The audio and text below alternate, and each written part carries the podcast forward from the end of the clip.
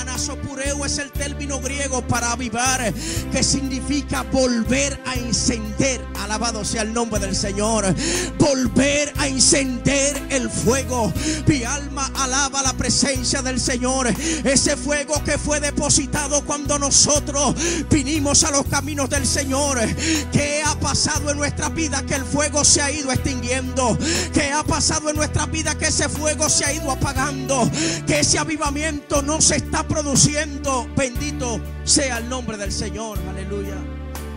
La historia ha demostrado, amén, de que la clave del avivamiento, amén, en la vida del creyente ha sido siempre la oración. Por eso la oración ha sido la herramienta, amén, que siempre utilizaron los apóstoles.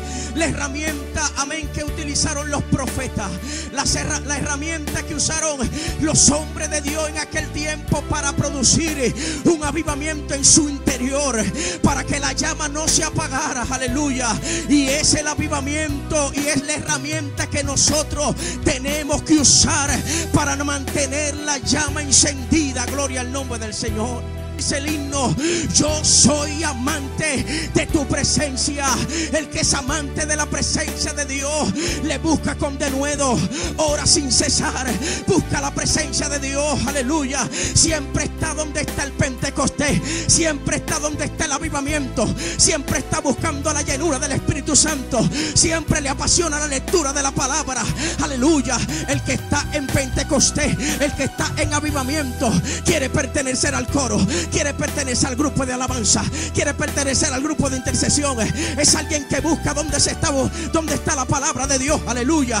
Porque hay avivamiento y eso es lo que Dios quiere producir en tiempos difíciles. Quiere producir un avivamiento en el interior de cada uno de los creyentes.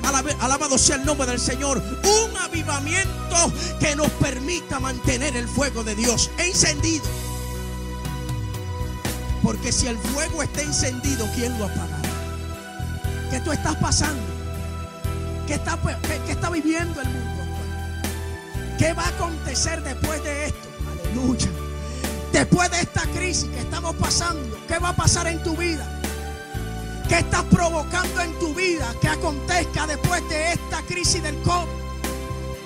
Pues dice la palabra y fue cumplido que después de esto derramaré mi espíritu sobre toda carne y profetizarán vuestras hijas y vuestros hijos y vuestros ancianos verán visiones. Y sobre mi siervo y sobre mi sierva derramaré mi espíritu en aquellos días y daré prodigios.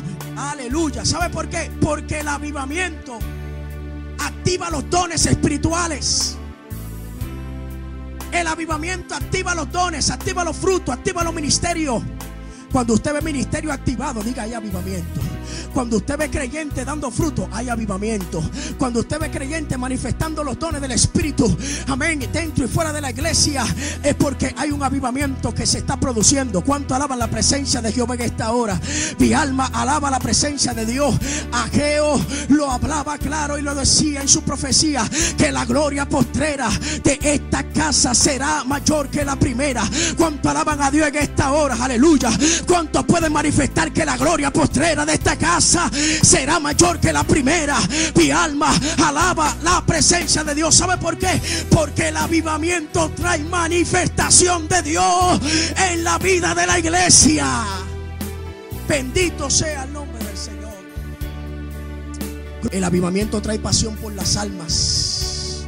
Por eso en Hechos capítulo 8, versículo 4 dice que en todas partes ellos que anunciaban el Evangelio porque cuando el fuego y el avivamiento del Espíritu Santo de Dios cayó sobre, sobre ellos, ¿qué, puso en ellos?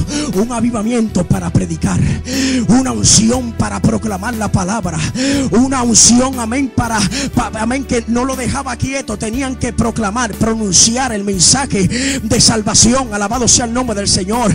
¿Sabe por qué? Porque el avivamiento produce pasión por las almas.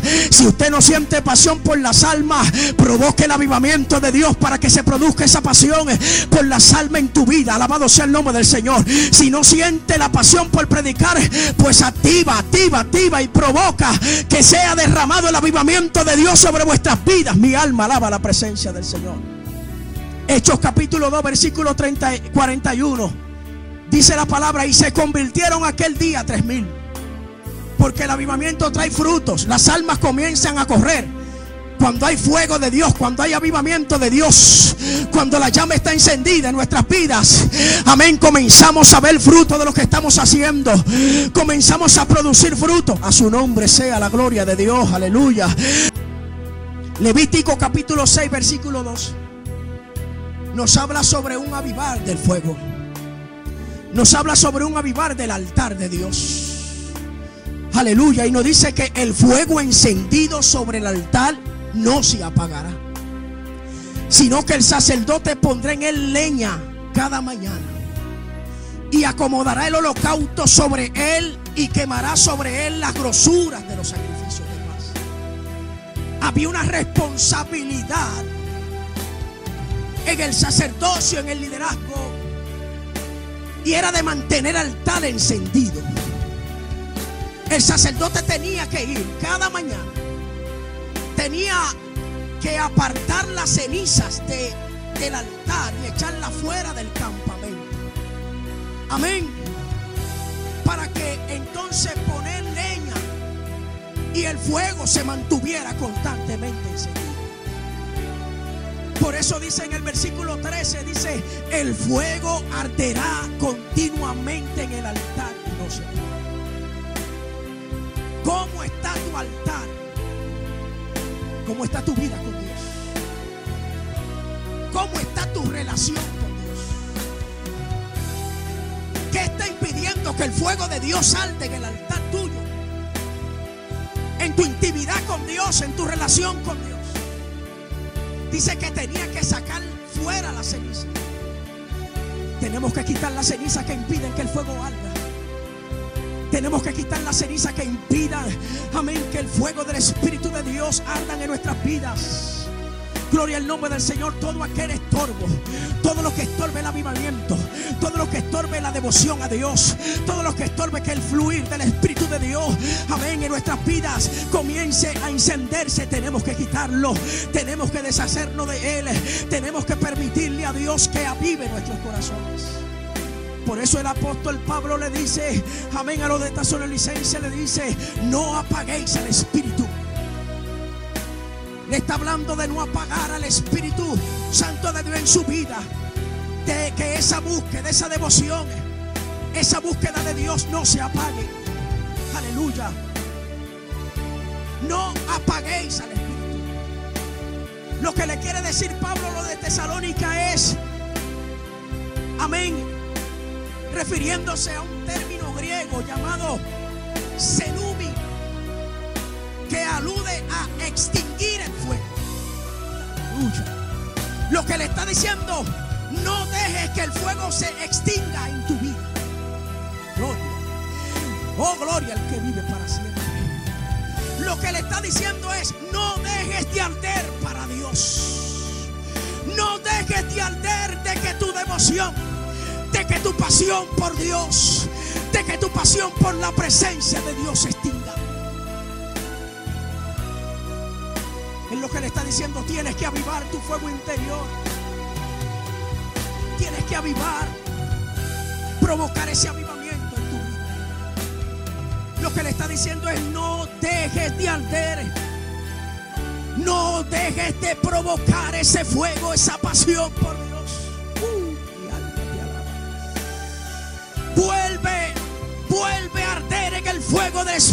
Santo, te dice el Señor. Uh, que tu corazón arda de pasión por su presencia. Uh. Que no haya ningún impedimento, ni crisis, ni problema, ni situaciones, ni enfermedad.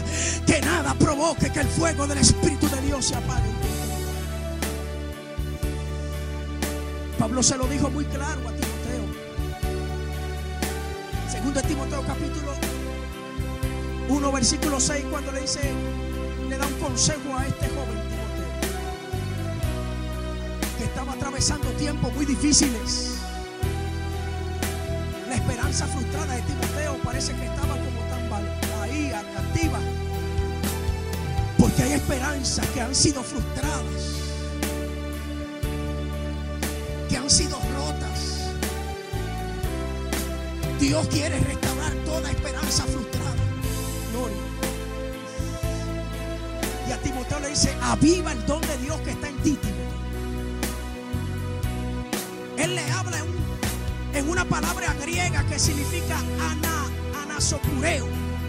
Vuelve a encender el fuego, Timoteo. Aleluya. Él le está diciendo a Timoteo, necesito que tus dones vuelvan a vivir otra vez. Necesito que esa llama, necesito que esa pasión vuelva a arder en ti. Dios está hablando con muchos Timoteos. Dios está hablando con muchos Timoteos en esta hora. Déjame decirte, Timoteo, no dejes de arder para Dios. Oh, la iglesia necesita que los dones del Espíritu se activen en tu vida. Que tu lámpara, que tu lámpara esté encendida. Que tu lámpara esté encendida.